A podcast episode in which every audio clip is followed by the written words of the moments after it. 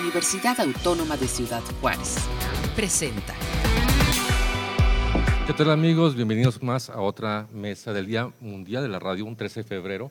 Cumple más de un siglo estando en la radio. Y para eso tenemos a tres invitados, eh, tenemos además a dos por lo pronto, que es Arturo Martínez y Andrés Pizarro. Bienvenidos, ¿cómo están? Gracias, muchas gracias por la invitación. Ah, me gustaría que hablar más que ustedes eh, de su currículum, aquí lo tengo y no es por falta de respeto, pero me gustaría más bien que fuera algo personal. ¿Qué te parece si empezamos contigo, Arturo? Claro que sí. ¿Qué quieres que te diga? ¿Cómo pues tengo, en la radio, Arturo? tengo 34 años en la radio, imagínate. Wow. Este, pues bueno, mis inicios eh, pues datan de los 90, 1990. Mi carrera comenzó narrando fútbol, ¿puedes tú creerme eso? ¿En serio? Yo era el, ¿Y te gustaba? Sí, me gustaba mucho y me sigue gustando. De hecho, lo, he hecho otras veces, aparte de aquella vez. He narrado fútbol, he narrado básquetbol, béisbol. Este, pero aquella vez yo empecé narrando para las cobras de Ciudad Juárez. ¿Se acuerdan de las cobras de Ciudad ¿En los años 80 Finales de los 80, principios de los 90, en primera división. Después volví a narrar fútbol, pero para televisión, para los indios, los extintos indios, en la Liga de Ascenso. Claro.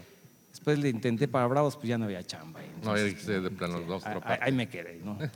No, pero ya, digo, han sido muchísimos años y este, pues ya le he dado la vuelta a todas las empresas de radio aquí en Juárez. Hay una disculpa si me falta alguna, pero pues no me han ofrecido chamba. es parte de la historia de la radio en Juárez. Parte, yo soy ya, tengo aquí este código de barras ahí en la, espalda. Este, y, es importante que esta generación de hablamos de tiempos, ¿no? Andrés, tú eres más joven. Pues no tanto, pero muchísimas gracias. son buenas las cremas, Andrés, no sé qué con eso. Eh, primero que nada, agradecido, muy contento por el honor que, me hacen y me siento muy halagado, muy feliz de, por esta invitación a, la Universidad Autónoma de Ciudad Juárez. Eh, pues aquí estamos con muchísimo gusto, Andrés Pizarro, su servidor, a toda la gente que nos está visualizando, un abrazo, a toda la gente que está aquí con nosotros también. Parece que no hay nadie, sí pero. me siento joven alrededor sí, Parece que no hay nadie, pero es que no hacen ruido. Fíjate qué, ordenaditos están los chavos. Estamos en la biblioteca. Ah, perdón, exactamente. Nos sacan después.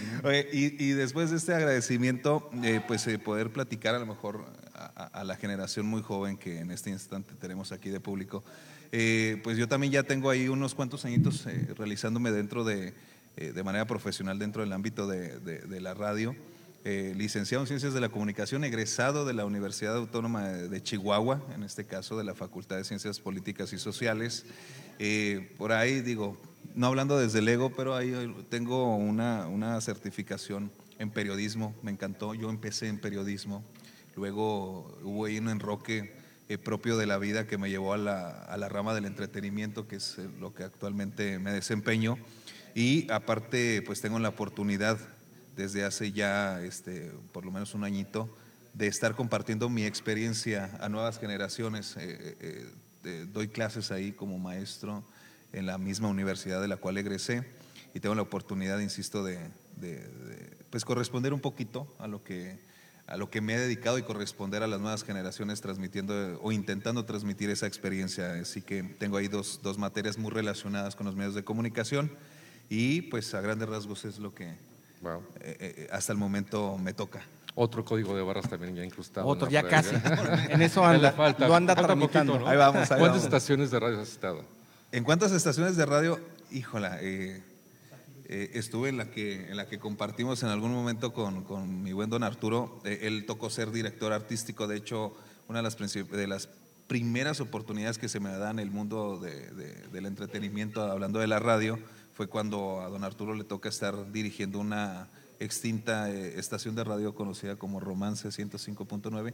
De hecho, a partir y a raíz de, ese movimiento que se genera en aquellos años, ya tiene bastantitos, unos 8 o 9, ¿verdad? 10 o 11. Más o menos. Más o menos. Eh, es donde yo, yo nazco de forma, eh, pues ya en un ámbito distinto, retomando lo del entretenimiento en esa estación y hablando de forma general, pues todas las del grupo desde las estaciones de noticias, eh, eh, por ahí en algún momento magia digital, o sea, así que yo calculándole unas siete, comenzando con el solo grupo al que pertenezco, siete estaciones de radio.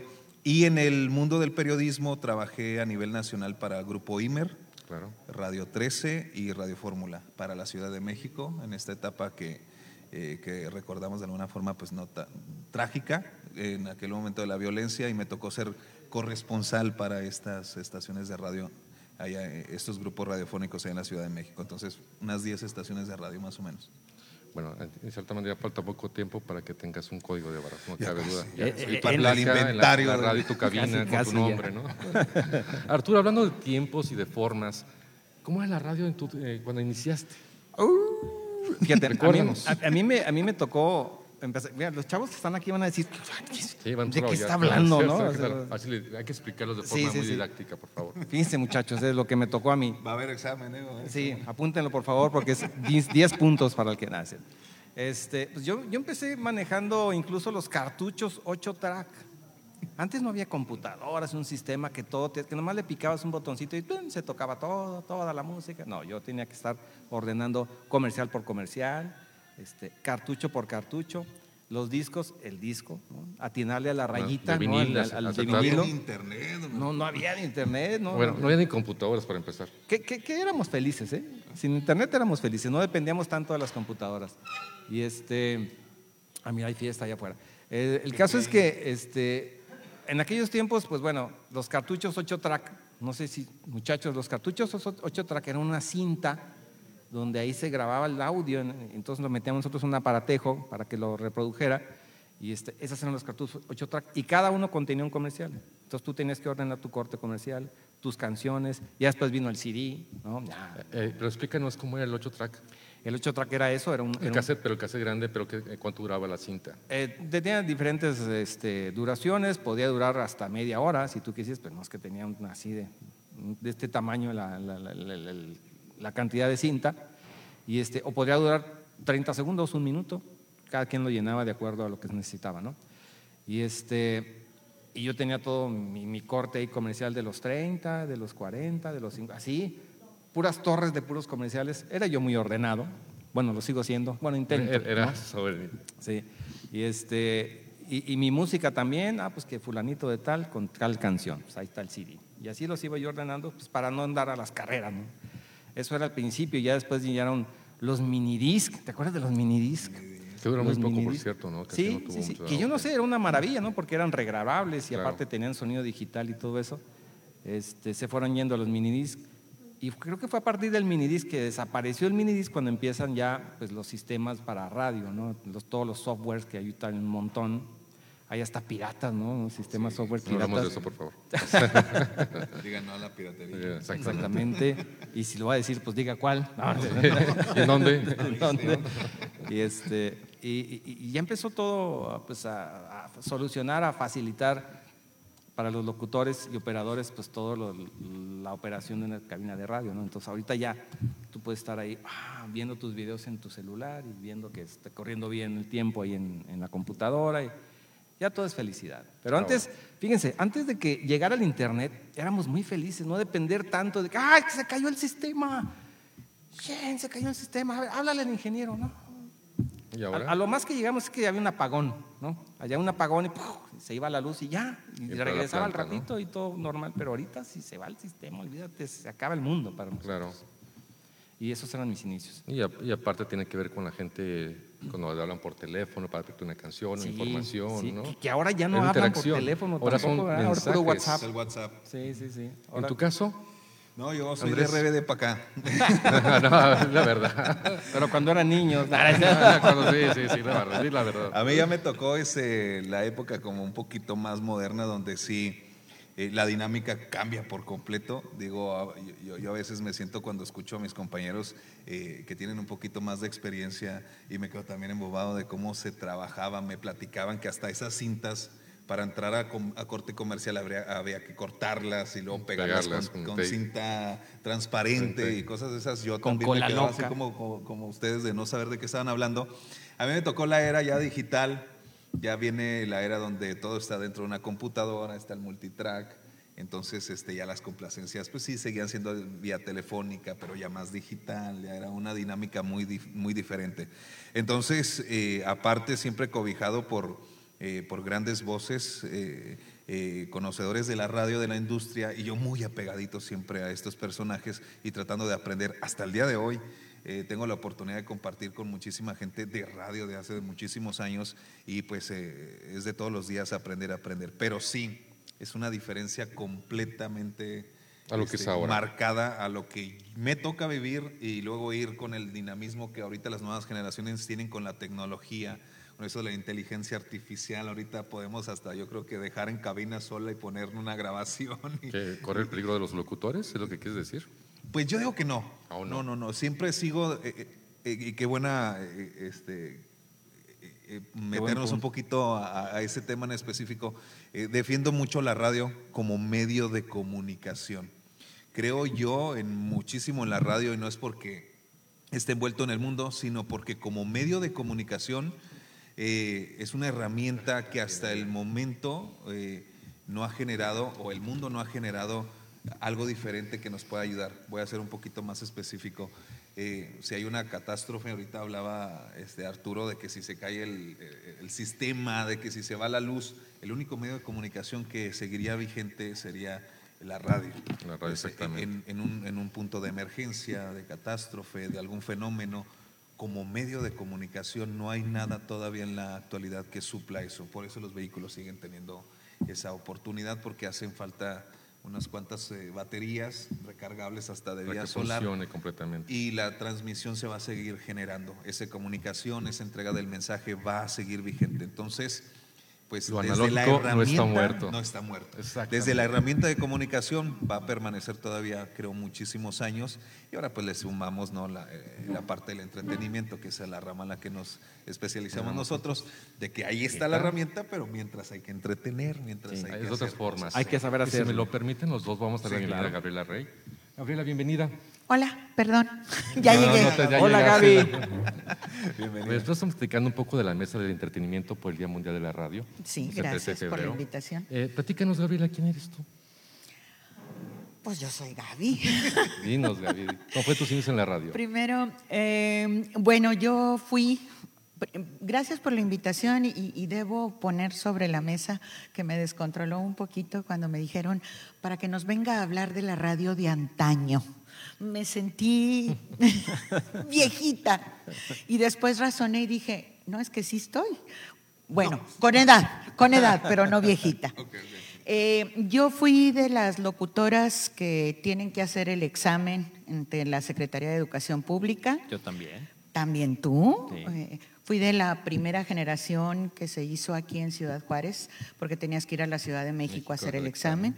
Entonces vino una comisión, toda la zona norte aquí se dejaron venir, estábamos como 500 aspirantes a la, al- a la licencia. Yo creo que ya lo platicaron, ¿verdad? El proceso, ¿no lo han platicado? No, que fue vamos, aquí el examen, por cierto. El examen fue cultural, aquí. sí. El examen fue aquí. En esa generación también obtuvieron su licencia de locución Joaquín Cosío y Susana Prieto, que ahora anda en la campaña. Y yo. Y tú también. Parte. Y Patricia Razola, y Humberto Leal, y Sandra Juárez, ahora Gabriela Rey, ¿verdad? En fin, eh, se hacían cuatro exámenes. El primer examen era de conocimientos generales. Nos citaron en una escuela primaria, se llenaron todos los salones y era de cultura general. Eran bastantes reactivos, eh, se revisaban y luego te decían, si pasabas ese examen, tenías entonces que pasar a tres exámenes orales para el día siguiente. Uno era de vocablos extranjeros, otro era de la, rey- de la ley de radio y televisión, que te platicaban o te preguntaban sobre artículos, reglamentos, requisitos y demás. Y la tercera era una prueba ante micrófono, donde antes de entrar a cabina te daban un papelito y te decían, pues este es el caso, ¿cómo reacciona usted? En mi caso me dijeron, eh, usted está transmitiendo y se empieza a sentir un temblor, ¿cómo reaccionaría? ¿Cómo alertaría? ¿Cómo calmaría? para que entonces pudiera seguir la transmisión o pudiera darse las indicaciones propias. Entonces Gabriela sale de ahí, eh, Gabriela saca su licencia de locución y la guarda por un buen tiempo. Después la vida nos va llevando por distintos caminos y en el momento en que decides, pues sacas de nuevo la licencia. Eh, mi hermana ya tenía muchos años trabajando en la radio, nuestras voces se parecen mucho y por eso, pues de alguna manera se tuvo que cambiar el apellido y el nombre. Entonces anduvimos, como son, no son tantos los medios que hay aquí en, en Juárez, pues ya anduvimos por donde quiera, ¿verdad? Empezamos en Estéreo Norte. ¿no? Estéreo Norte, la voz del Bravo que ahora es órbita. Ok. Órbita. Después anduvimos, uy, en la estación del momento, FM Globo. FM Globo. Ahí anduvimos todos. Allá anduvimos Ustedes, todos, allá no, yo no. anduvimos todos. Él no, él nos oía. Él nos escuchaba, ¿no? Él le daban globos cuando iba a esos eventos. Sí, también llevaba juguetes, llevaba juguetes. Sí, perdone, este, interrumpiendo un poquito, por ejemplo, hablando de los certificados de locución, eh, ahí sí, este, a mí me tocó el último certificado que se expidió en la zona norte de México después de que por ley se dejaran de, de otorgar esos certificados que los conocemos como las licencias, Licencias. de locutor, fue, fue expedida para su servidor, ya no con esas eh, dinámicas, ya no con esas eh, pruebas, porque básicamente fui becado. y eran otros tiempos distintos.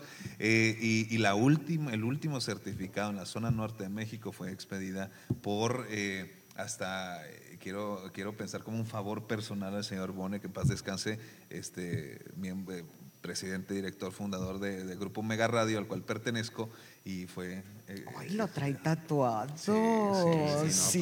sí, no, pues, ok. Anduvimos también en 860, Órale. ahí en Noticias. Después anduvimos en Radionet, que fue la última etapa en la que hemos estado a través de la conducción de noticias. Wow. Sí. Igual, de igual manera se dan cuenta que hay un común, ¿no? Que es cada uno tiene una historia, un proceso y es la radio lo que los une a fin de cuentas, ¿no? Y hablando del entretenimiento, me gustaría hacerles una pregunta muy específica. Sí. ¿Cómo el entretenimiento en tu época cuando iniciaste como locutora y el de ahora? El entretenimiento, pues era la. eh, Igual, ahora mm, creo que no ha variado mucho en el sentido de quiero esta canción, se la dedico y por qué, y el locutor te saca, casi casi es el psicólogo, ¿no? Ahí, sabes que yo admiro profundamente la situación de, ese contacto con la gente y de hacer, de hacer compañía a través de la radio. Pero mi rollo era otro, o sea, mi rollo eran las entrevistas, mis rollos eran los controles remotos. Eh, pocas veces participé en, en programas de revista, si no era otro el rollo, ¿verdad? La cuestión de que te digan, vas a entrevistar a fulano y quién es, cómo me preparo, qué, qué trae, qué le han hecho. No entré mucho en la situación de análisis político, pero sí la entrevista es, es una situación especial en el sentido, creo yo, de empezar a sacar el hilo o también de tratar de que se suelte el entrevistado, pero que también sea interesante Sí, para, para el auditorio, pregunta, ¿no? porque siempre tendremos el poder de cambiar Claro. o de apagar. Y si no capturas y si no logras esa atención, pues entonces se te va. Me acuerdo un, un, eh, el negro, ay, ¿cómo se apellidaba? Era un um, uh, músico muy famoso que precisamente me dieron la, la encomienda de entrevistarlo y cuando llego y empiezo a preguntarle, lo que él respondiera, sí, no, y hasta ahí se quedaba. A todos nos ha Entonces, tocado Arturo, me imagino, Sí, Andrés, no. a todos comparte este proceso de la entrevista. Sí, no. Y dices, ¿y qué más, verdad? ¿Y cómo? Y también la entrevista es parte de, de que permanezcan entretenidos, pero también a veces de dar esa información o de que resulte interesante en el hecho de que el mismo entrevistado se suelte, se descubra o, o- o deje ser. Entonces, pues simplemente en ese caso es decir, híjole, pero qué hermosos ojos tiene usted. Mire qué verde tan profundo. Muchas gracias. ah, no era mí. No, No, no, no. era mí, perdón. ok. Y a partir de ahí, pues eh, lograr esa cercanía y esa, eh, eh, esa manera de que pueda entonces fluir la entrevista. Si tú me hablas de entretenimiento, yo te hablaría que el entretenimiento para mí, en donde yo participé en la radio, era la entrevista, era la crónica, era el control remoto, ¿verdad? Pero a partir de decir, de los que están del otro lado, ¿qué resultaría interesante? La primera cobertura que hice fue eh, allá en Chihuahua, en la situación del candidato de uno de los partidos que allá para gobernador, y era la primera vez que me mandaban para allá. Eh, y el hecho de decir, quien no está aquí cómo soy los ojos, cómo describo, cómo hago que la gente que me esté escuchando se sienta aquí, sin sonar, este, ¿cómo diríamos?, demasiado obvio, o más bien percibiendo y describiendo en esa situación de querer que ellos vivan lo que yo estoy viviendo. Y creo que fue buena la, la recepción. Esa es parte quizá de lo que yo siempre considero. Que resulta interesante para los que están del otro lado? Y dar tu mejor esfuerzo en cuanto a eso. ¿Y Arturo? ¿Qué nos puedes platicar acerca de tu historia? Fíjate que yo como que fui parte de la transición del entretenimiento. Antes el locutor tenía que tener una voz engolada, ¿no? Que Una voz ahorita platicamos de eso, ¿no? Vamos a platicar esa parte. Sí, sí, porque antes era como que una exigencia. Tú llegabas con, tú llegabas con, el, con el, el empresario. ¿Qué pasó? ¿Qué tal? ¿Cómo estás, señor? Qué gusto. Bueno, algunos lo tienen ya. Claro. Sí, sí, sí. Fíjese que yo tengo experiencia. O sea, tratabas de apantallar. ¿no? Hoy como que ha cambiado eso. Hoy como que ya no es tanto que tengas una voz engolada, una voz impresionante, sino que tienes que tener ese carisma para que la gente que te escuche pues se divierta contigo y se entretenga simplemente, ¿no? Y Tú este, eres un creativo de poca madre. Híjole, ¿qué, qué te tomas, Gaby, por favor? Dos rondas para Gaby, no, no es cierto. Este, y, y y me tocó ese cambio, ¿no? Yo nunca tuve la voz impostada ni, ni engolada, ni la voy a tener. Hubo que fingirla, pero porque pues, me gusta hacer voces, ¿no? Y, de repente pues, hay que fingir la voz pa- para ser, para ser otra persona. Pero fue cambiando poco a poco, ya no eran, ya no han sido ya no son esos, ya alguien que es locutor, a lo mejor ya no te topa que tenga la voz así, ¿no? sino ya desmayen ya un poco más. Saludos. ya, ya, ya, ya, Hay que ser pues, ameno a la gente. Lastimosamente para muchas personas la manera de hacer radio de ahora pues ya es muy diferente. Ya, ya las palabras altisonantes pues ya son hasta como más Parte de, comunes. ¿no? Sí. y De este, la radio privada, sobre todo la parte educativa, algunas partes ya son muy clásicas también. ¿no? Sí, exactam- exactamente, sí, no, las que revisa gobernación todavía como que tienes que frenarte un poquito, pero ya no es tanto esa seriedad de que, amigos nuestros, son las 3 de la tarde con 42 minutos, usted, usted, porque el locutor antes le hablaba de usted a la gente, Claro. ahorita ya como que el que le habla de usted sabe que pues ya no, ya no, ya- como que ya no Ya tiene esa conexión. confianza, ya no hay conexión, exactamente. Y he sido parte de esa transición y me encanta, ¿no? Porque, pues bueno, he dado el rucazo y este... Y me encanta haber sido parte de ese, de ese antes y de, de- de esta nueva realidad porque me gusta la nueva realidad también, me gusta entretener también como son ahora las, las dinámicas, ¿no? O sea, soy bien alburero. No, no es cierto. No. Andrés, de tu parte. Eh, en la parte del entretenimiento siempre eh, me he desenvuelto o he tenido la oportunidad eh, en puro morning show.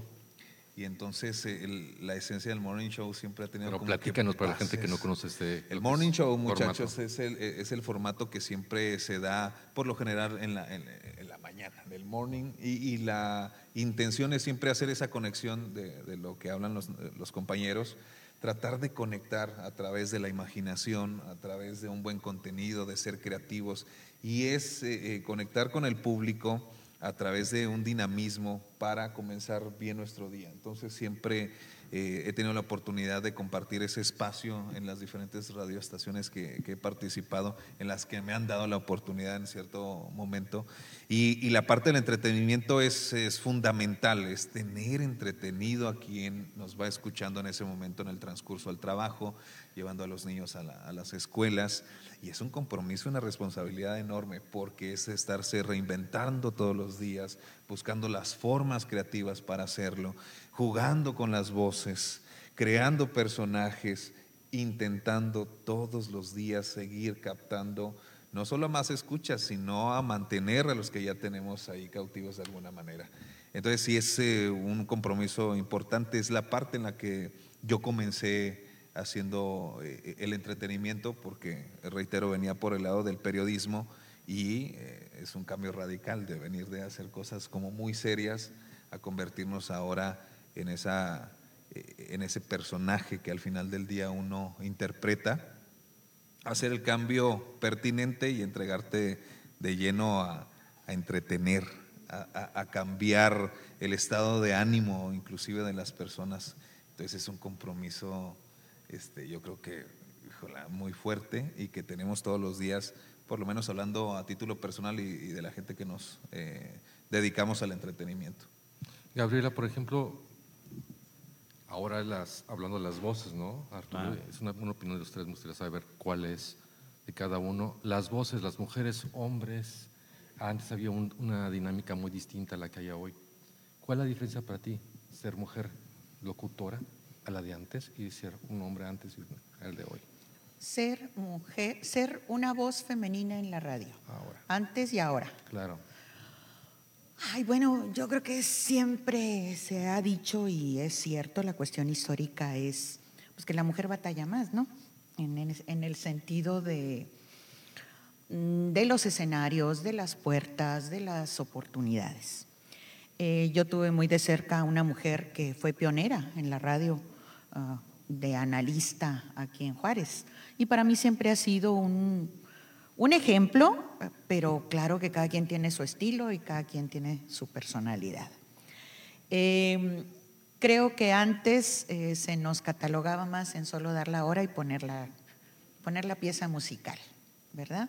Y como ha ocurrido en distintos ámbitos, hemos ganado terreno y hemos eh, estado, pues, no peleando, sino precisamente demandando y, preparándonos para hacer frente a esas, a esas nuevas propuestas que uno tiene que traer.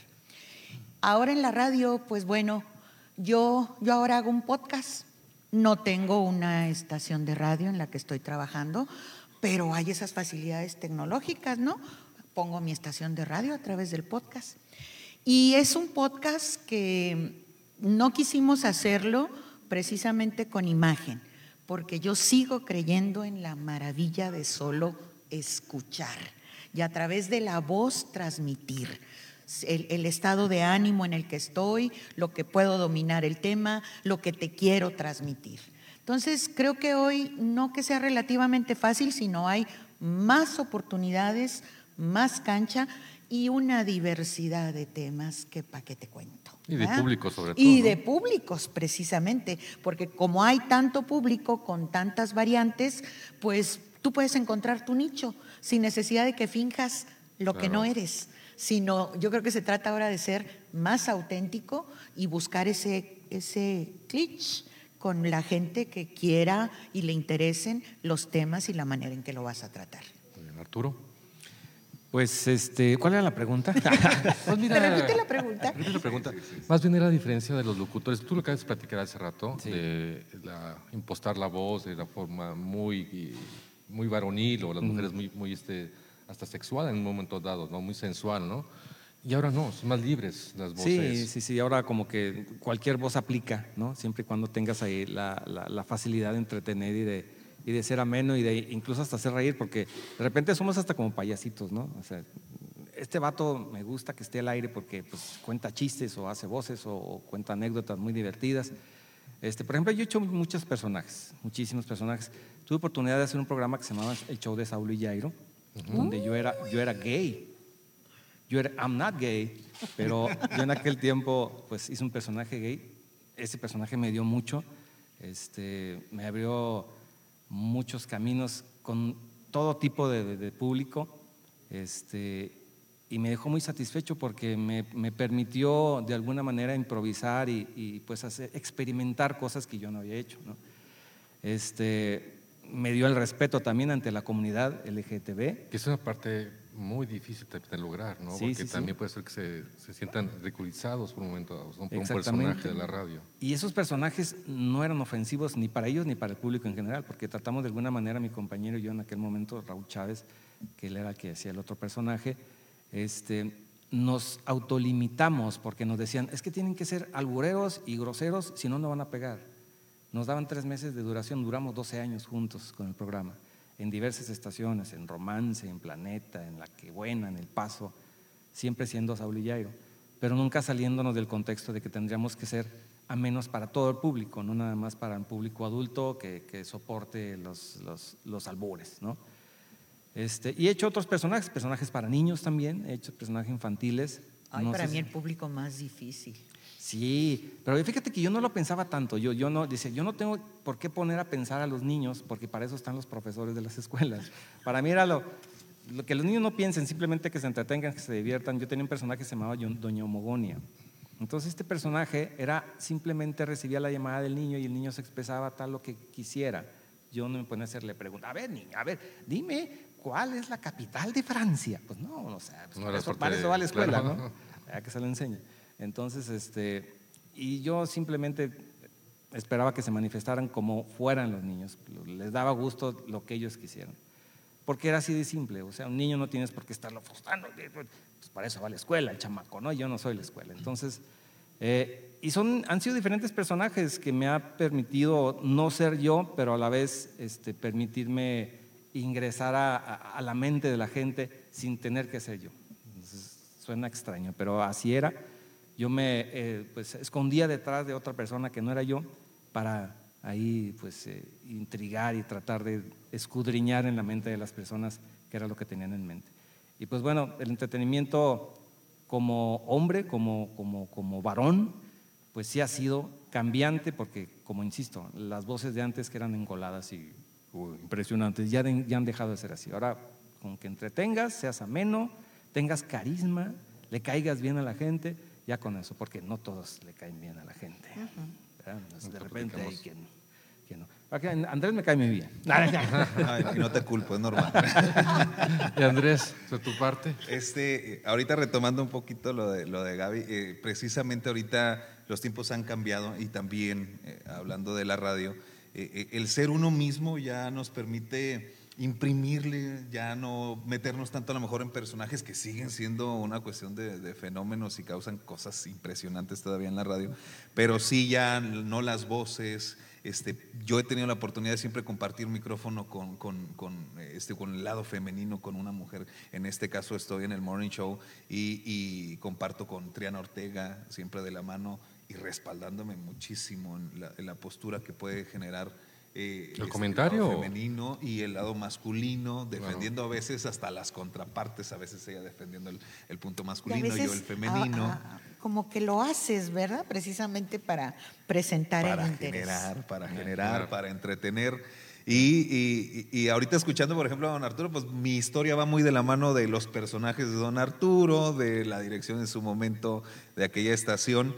Y, de hecho mi oportunidad nace a raíz de esos personajes que, hacía mención eh, Arturo. Ahí se me presenta a mí la oportunidad, ahí en ese espacio en donde ellos andaban volando por, por otros lugares, es donde nace mi oportunidad. Y escuchando, por ejemplo, eh, lo complicado que a veces son diferentes sectores públicos para entretener, para enganchar, si uno de los más difíciles siempre fue el de los niños. Claro. Y afortunadamente ahorita tengo la oportunidad de, de- de captar ese espacio. Digo, porque de esos los te dicen, no me gusta, si se dan la Y media se vuelta acabó. ¿verdad? ¿Y quién, ¿Y quién ordena en ese momento en el auto? El niño. Y si al niño no le gustaste, te va a botonear. Y el o te adulto va a lo pagar. mejor puede ser más político. Ujú.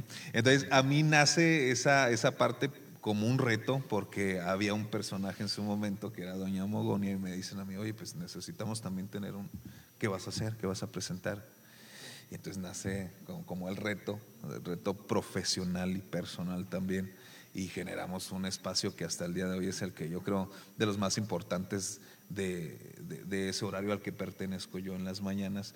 Y, y es complicadísimo, es una, eh, insisto mucho con lo que platicábamos ahorita, es un reto impresionante y, aparte de, de respeto completamente con los niños, cuidado con los niños, eh, cuidado con los niños. Y bueno, retomando un poquito lo de las voces en cuanto al hombre y la mujer, lo orgánico lo defiendo yo mucho en la actualidad, ser muy orgánico, ser muy natural y tratar de entretener a través de esa vía, ser muy orgánico. Quien en su momento encienda ese aparato se sienta en conexión, ya no con esa voz empostada de que uno los ponía a través de la imaginación, hasta los imaginábamos trajeados y sentados en una silla. Y guapos, ¿no?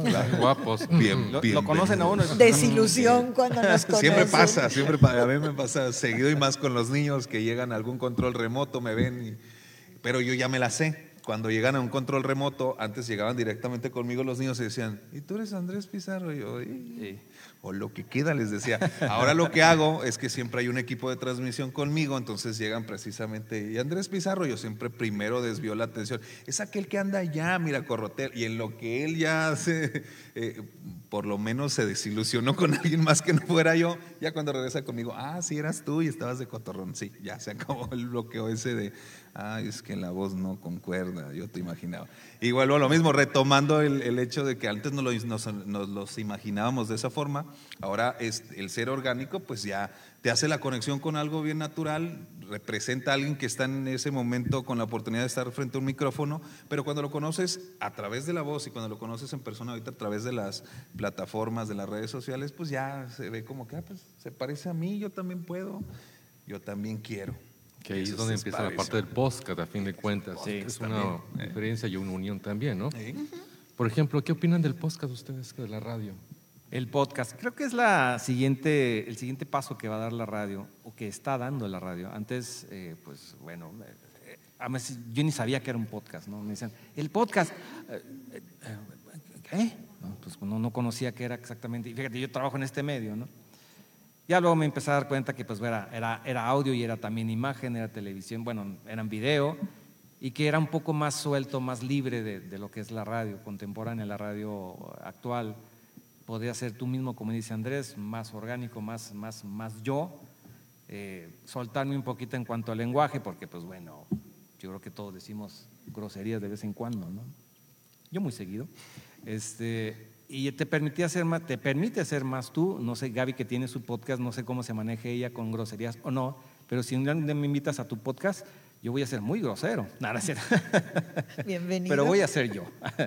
Pero bueno, creo, que es la, creo que es la evolución. La evolución, la, evolución y aparte que tienes eh, al alcance un universo de público que a lo mejor como radio contemporánea o, radio actual no puedes, porque está limitada precisamente pues, por, por la señal de la radio, que nada más en un horario te escuchan. Ahora en un podcast te pueden oír a la hora que quieran. Es una evolución. Pero lo que decía Gaby, ¿no? que prefería estar mejor sin una imagen y seguir con esta estructura. Sí, porque la imagen te hace, ¿cómo diría yo? Pues es que también soy maestra, te hace más flojo mentalmente. Eh, con la voz eh, tienes que seguirme en lo que estoy diciendo. Eh, tienes que ponerme un poquito más de atención en mis inflexiones. Tienes que decir, ¿cómo lo está diciendo? Imaginarte también. ¿Se acuerdan aquella campaña, tú sí, Arturo, cuando decía el que estaba narrando?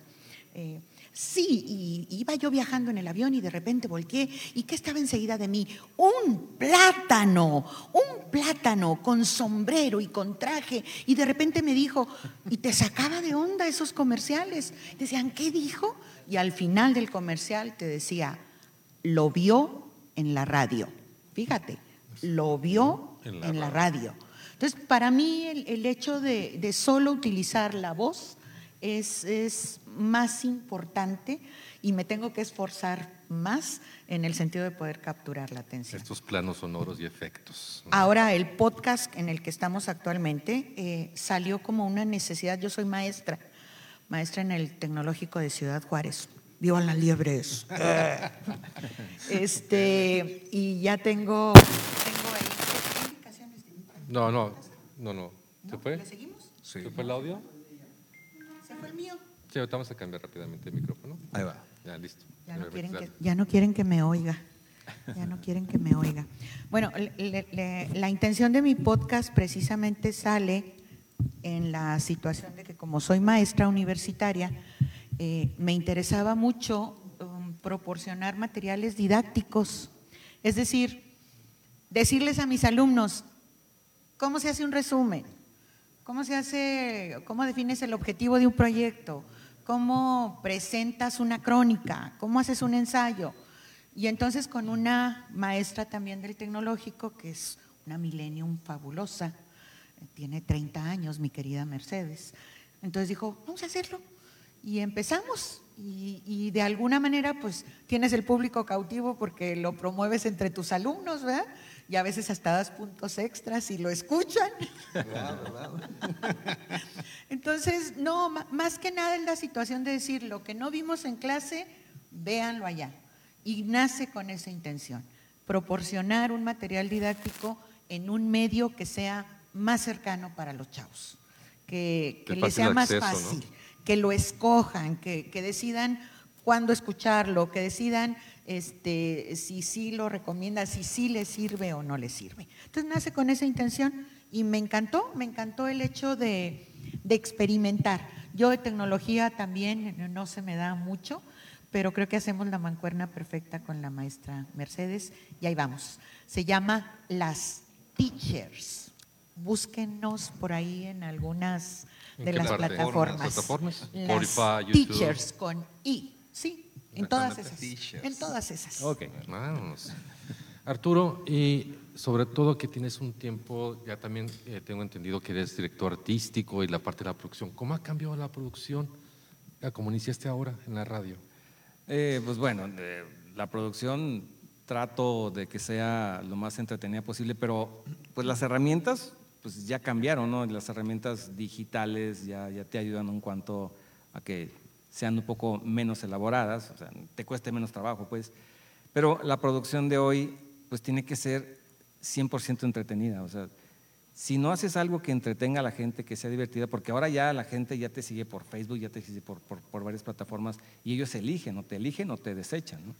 Y la producción tiene que ser muy entretenida para todo tipo de público, porque estás consciente de que ya no es el mismo público que te seguía hace muchos años, el que nada más te va a seguir en radio. Ahora ya te va a seguir en todas las plataformas y ahora tiene que ser más, diversi- más diversi- diversificada y lo más informada que puedas. Musicalmente hablando, pues bueno, tengo ahí a mi, a mi favor de que pues tengo un cúmulo de conocimientos durante tantos años que me ha permitido pues, conocer más o menos eh, todo tipo de música.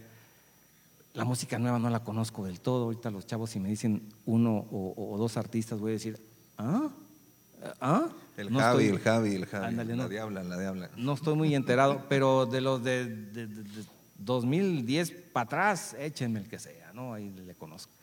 Y la producción de hoy en día, pues tiene que estar centrado en esto. Yo, yo me dirijo a un público, mi, mi mercado, al cual yo tengo muy claro, al cual voy dirigido, es el público de, de los, de los ahora llamados chavorrucos, ¿no?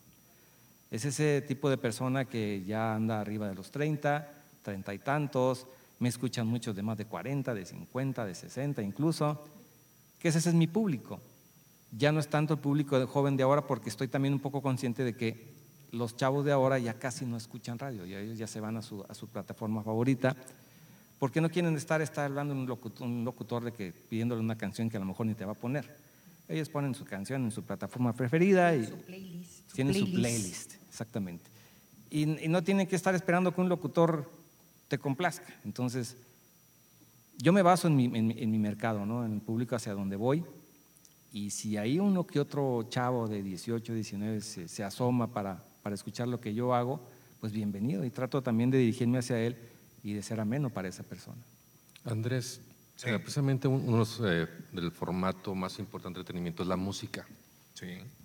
¿Cómo ha sido para ti este factor de esa generación a cuando tú iniciaste en la radio? Este, híjole, eso ese tema está muy interesante, lo- la cuestión de, de la música ha cambiado muchísimo, hasta la manera de, exponerla a través de las nuevas herramientas, Spotify, Apple Music y todas estas cosas. Eh, creo yo ahorita que es eh, un cambio radical, ahorita la música se hace como para nada más un ratito y vámonos, y el que sigue, y el que, y el que sigue. Eh, Arturo, que es director artístico que se enfoca mucho en esta cuestión de, la, generar los playlists para tratar de cautivar, me va a entender.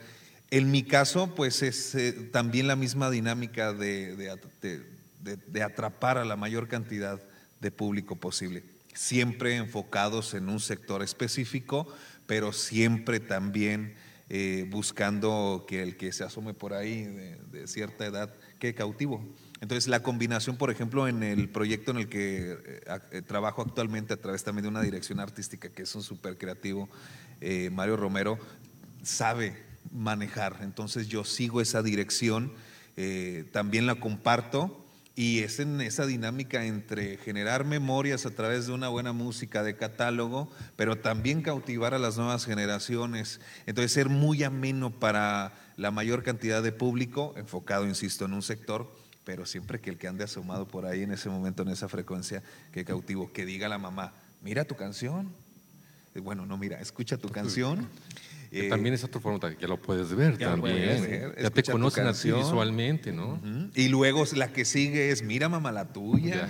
Y luego la que sigue, o el segmento que sigue, mira mijo, este, kinder, primaria, mira los chistes que cuentas tú, los puedes contar en la radio. Entonces, ese dinamismo este, nos permite jugar también con las nuevas generaciones, hablando específicamente de la música, con nuestro catálogo de chavorrucos y todas estas este, cosas que, insisto, deben y son necesarias en la radio para este, la fórmula del entretenimiento, creo yo. Y la parte educativa, sin duda. Pues el otro día escuché a alguien muy interesante también en un podcast que decía, no, yo no quiero educar por, por medio de mi, de, de mi participación, ¿verdad? yo informo. El que se quiere educar, que le busque. mi función nada más es informar. Yo creo que para educar, más bien para motivar a buscar información. No, después ya entramos en el terreno de la Entonces, docencia ya. y de la educación. No, ese es otro boleto, otro Aquí boleto. tenemos invitados a. Pueden cambiar la cámara para que los chicos los vean. Ah, ellos son de la clase de elaboración de, y uso de recursos didácticos del maestro Alejandro Robles. Le damos la bienvenida, chicos. Y les vamos a invitar. Habrá un aplauso, por favor. Todos están dormidos, contentos. Si alguien tiene alguna pregunta, por favor, se lo vamos a agradecer. ¿Alguien quiera participar? A ver, chicos, levanten la mano. Por favor, por favor. Ahí hasta atrás. Punto extra Armando, para el que participe. Gaby, te vamos a prestar. Exento el que... Acento. Luego, luego, todo. Buenas tardes. Buenas tardes. ¿Qué hubo? Sale, este, pues mi pregunta va relacionada más en cuanto a si para hacer una- alguna transmisión reciben o previamente realizan algún guion o dependiendo la temática, porque pues por lo que percibo ahorita pues se ve como una charla muy natural, pero pues detrás de ello ¿qué hay? Mm, Una pregunta. Eh, excelente pregunta. Primero, 10, pónganos primero, 10, pónganos sí. 10, maestra. Primero déjenme comentarles y confesarles que hace poco me hicieron un examen. No me estoy desviando, ¿eh? No me estoy desviando. Me hicieron por ahí un test acerca, acerca de una batería que se llama Los Talentos Gallup. Y dentro de mis 10 talentos más fuertes no sale la comunicación. No es uno de mis talentos la comunicación. Y porque estoy consciente de eso, yo nunca, nunca, nunca, Me pongo detrás de un micrófono sin decir, quiero hablar de esto, de esto, de esto. Me pueden preguntar esto, esto o esto. Me preparo con esta información, esto. Y bueno, ya traes la computadora aquí, ¿verdad? Para buscar la información. Pero en mi caso, eh, también soy maestra de ceremonias en algunos eventos, yo no puedo improvisar. Me siento desnuda si improviso. Entonces, yo siempre me tengo que preparar. Y cuando hablo de prepararme es desde para participar dentro de una junta, ahí viene la maestra, para participar dentro de una junta, qué es lo primordial, qué es lo que quiero decir y buscar las palabras, porque a veces se va esa oportunidad de que te escuchen, de atrapar y de sobresalir. Entonces, en mi caso, siempre procuro un guion. En este caso no hubo guion, pero yo creo que todos traíamos mentalmente lo que queríamos resaltar y no que adivináramos las preguntas, ¿verdad? Pero bueno, ya después de tanto año, pues más o menos sabías por dónde iba el abarrote.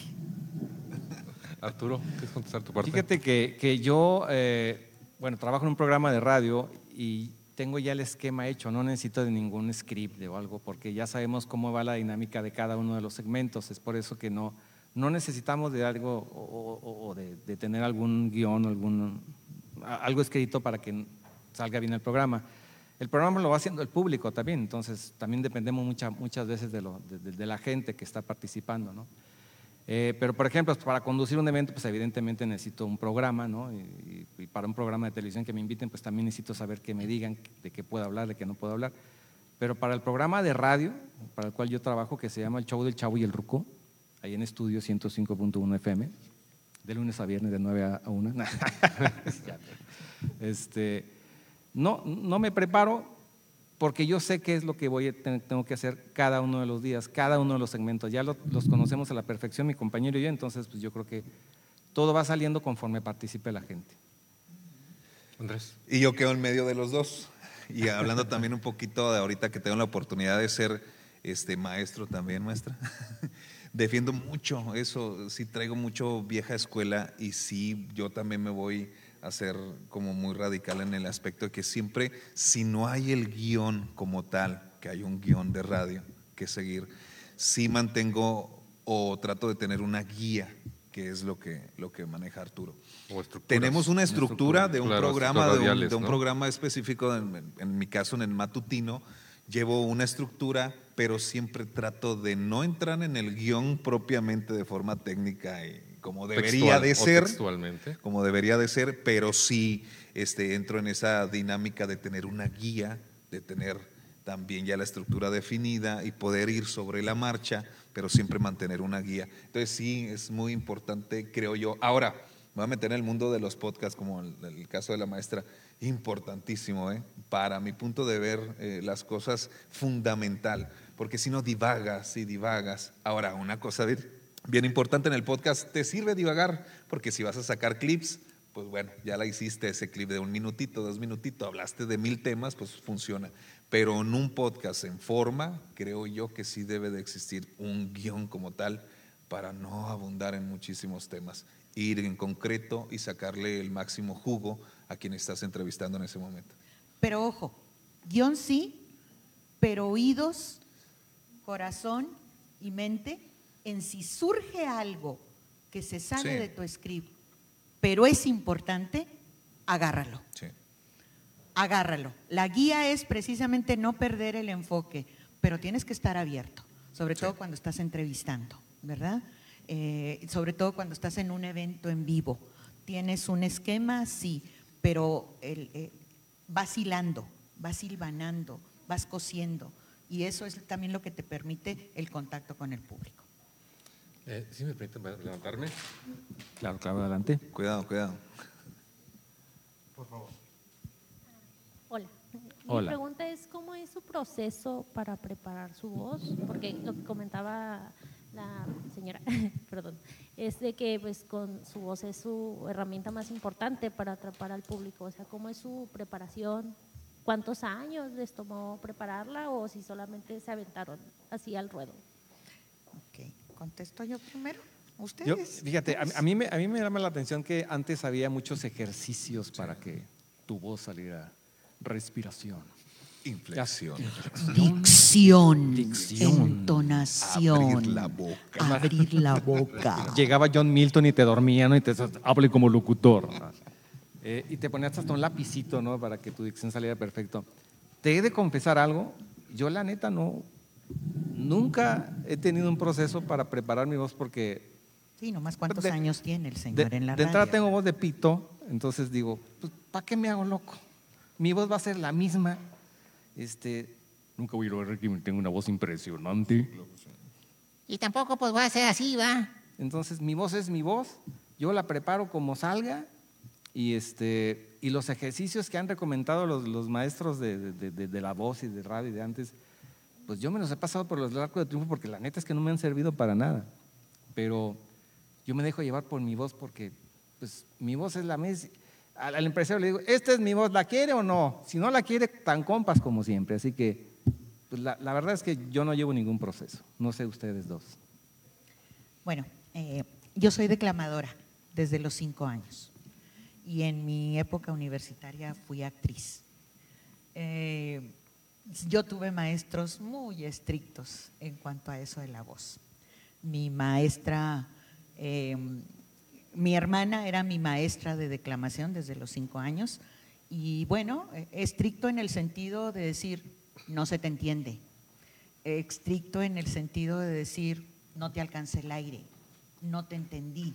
Entonces, el tener en casa a alguien así, pues de alguna manera, claro que te obliga, ¿verdad? Eh, Una disciplina en cuanto a esta situación de los ejercicios en sí, mm, no precisamente, pero te escuchas y te evalúas. hay gente a la que no se le entiende porque no pronuncia bien.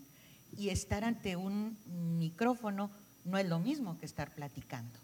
A veces la gente grita mucho cuando está con un micrófono y, no sabe que, esto es tu ayuda precisamente para no gritar. Yo difiero un poquito, a, mí me ha tocado, difiero un poquito de Arturo porque me ha tocado otra situación, ¿verdad?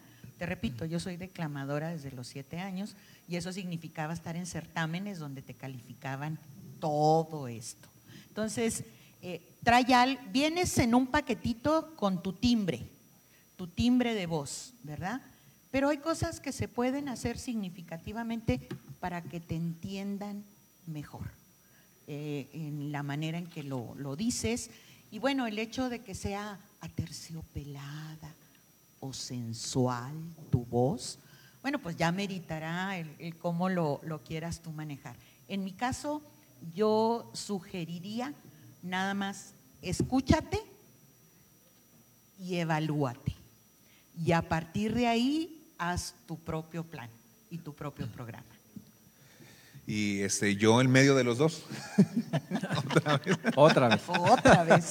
Soy de los creyentes que necesitan las herramientas, conocerlas, conocer los ejercicios adecuados, dicción, este, sin meterte de lleno a eso y conocer las herramientas para saber qué hacer y qué no hacer. Y en el camino encontrarás tu camino, eh, precisamente a dónde vas. Pero referente a la voz, pues ya el, interactuar de forma orgánica y natural, pero conociendo las herramientas es muy diferente a nada más ser como eres y que de alguna forma en esta época también enganchas. Yo, me vuelvo loco ahí con el TikTok y con los podcasts y estoy seguro que no saben herramientas de modulación de voz o de colocación o declamación, pero captan muchísimo más que mucha gente que en algún momento pudimos tener esas herramientas. Entonces ahorita está bien complicado eso. Ahora, y otra vez voy yo, en un programa de noticias que me tocaba abrir a las 6 de la mañana, eh, bueno, pues camino para allá, tenía que ir moviendo el músculo, porque si no ibas a sonar recién levantada. Y bueno, tampoco eso es ni profesional ni ético. ¿Y cómo se hace? Pues es un músculo. Hay que ejercitarlo, hay que mover la boca, hay que hacer tus gorgoritos, ¿verdad? pero todo dependerá precisamente de ese impacto que quieras causar. Bueno, y es momento de terminar con esta mesa y un favor a cada uno. Última pregunta, muy sencilla, muy clásica. ¿Con qué se quedan de la radio para ustedes? ¿Es su vida? ¿Qué es la radio para ustedes? Gaby. Es mi amante. es lo único que quise hacer. Este, la maestra me lo ganó, siempre me dice, es que ahí les va, este, esto es real, Mario Romero, que es mi actual director artístico, me dijo, siempre hay que buscar, independientemente tengas pareja, novio, esposa, eh, espose o lo que tengas, siempre es necesario tener un amante, ejercicio, modus vivendi, y la radio yo también he encontrado esa forma de, de expresión como eso, un amante precisamente, es el pues la invitación es a que sigan escuchando la radio, tanto en vivo, en plataformas, y sobre todo para que no muera, ¿no? Exactamente. Bueno, Gabriela Rey, muchas gracias por estar con nosotros. Gracias por la invitación, aunque, aunque íbamos a hablar de la radio de antaño. Ay, me sentí viejita. Eh, Arturo Martínez, muchas gracias por estar con nosotros. Muchas gracias a la Universidad Autónoma de Ciudad Juárez, mi alma mater, gracias por invitarme. Andrés Pizarro. Muchísimas gracias por la invitación. El profe Pedrosa también que anda por ahí.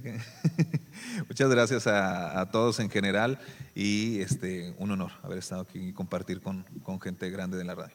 Bueno, gracias, nos despedimos y les invitamos a que se hagan a la siguiente mesa de radio y las noticias con el maestro Andrés Pedrosa. Y también agradecemos a nuestros compañeros Alberto Valtierra, Rafael Pérez, Elizabeth Whitman y Rafaela Salcedo y Armando Rodríguez por ser parte de UACJ Radio. Gracias. Se despide César Ríos. Gracias.